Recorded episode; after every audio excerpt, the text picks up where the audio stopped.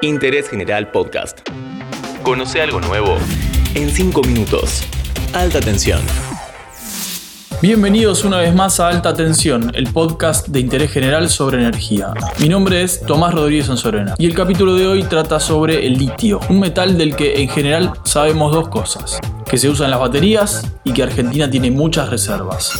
En los próximos 5 minutos vamos a profundizar un poquito más.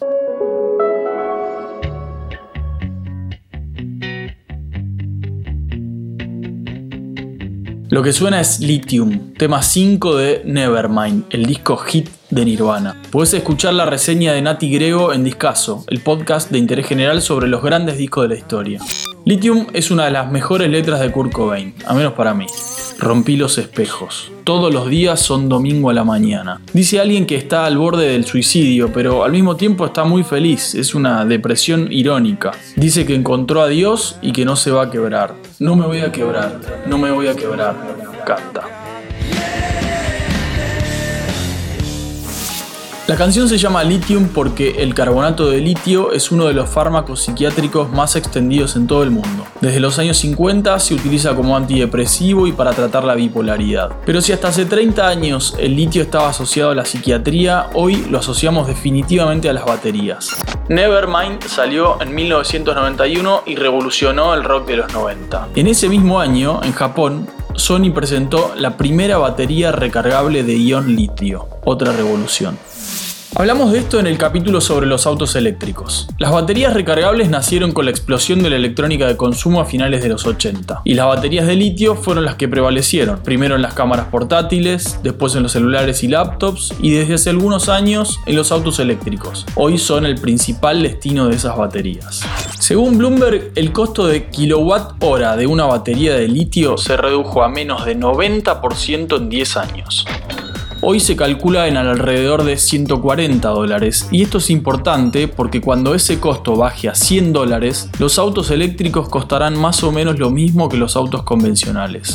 Obviamente esos precios van a depender de muchas otras cosas, pero se cree que esa paridad llegará en algún momento de esta década. Hacia 2040 los analistas creen que casi el 60% de los vehículos nuevos serán eléctricos en todo el mundo. El país que más empuja esta tendencia es China, que a pesar de la pandemia marcó otro récord de producción de autos eléctricos en 2020. Argentina está en el famoso Triángulo del Litio, que forma el noroeste de nuestro país con Bolivia y Chile. Según algunos estudios, en este ABC del litio está el 70% de las reservas mundiales, aunque hay que tomar esto con pinzas. Hay básicamente dos maneras de extraer litio. Una es desde los salares, como el de Uyuni en Bolivia o el salar del hombre muerto en Catamarca. La otra es una minería más tradicional, desde las rocas. Hoy el principal productor es Australia, que extrae sobre todo de las rocas. Las baterías no están hechas de litio puro, sino de compuestos químicos más complejos. Pueden ser de carbonato de litio o de hidróxido de litio. Y si bien esto está en debate, hay algunas señales que indican que las que van a prevalecer son las de hidróxido de litio. Y sabes que el litio de la roca es más apto para el hidróxido que el litio del salar. Pero no nos volvamos locos. Lo que quiero decir con esto es que muchas veces, y me incluyo, hablamos de estos temas de manera muy simplista. Y este es un mercado muy complejo y que recién están haciendo. Acordate la fecha, 1991, no es nada. Argentina tiene varios proyectos de litio, muchos todavía en exploración y etapas de factibilidad. Solo hay dos proyectos produciendo, uno en Catamarca y otro en Jujuy. Los dos exportan carbonato de litio, generan regalías y trabajo. Pero lo que dicen los especialistas es que el negocio del litio es más químico que minero. ¿En qué sentido? Que la verdadera oportunidad de tener litio es agregarle valor. Y no hablamos de producir en Argentina las baterías que produce Tesla en Nevada, en Estados Unidos. Siendo realistas, al menos hoy eso parece muy lejano.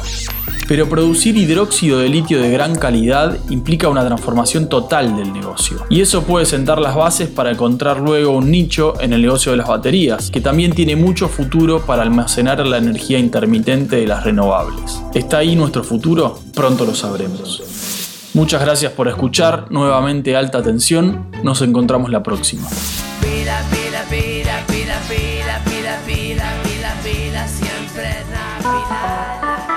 Interés General Podcast.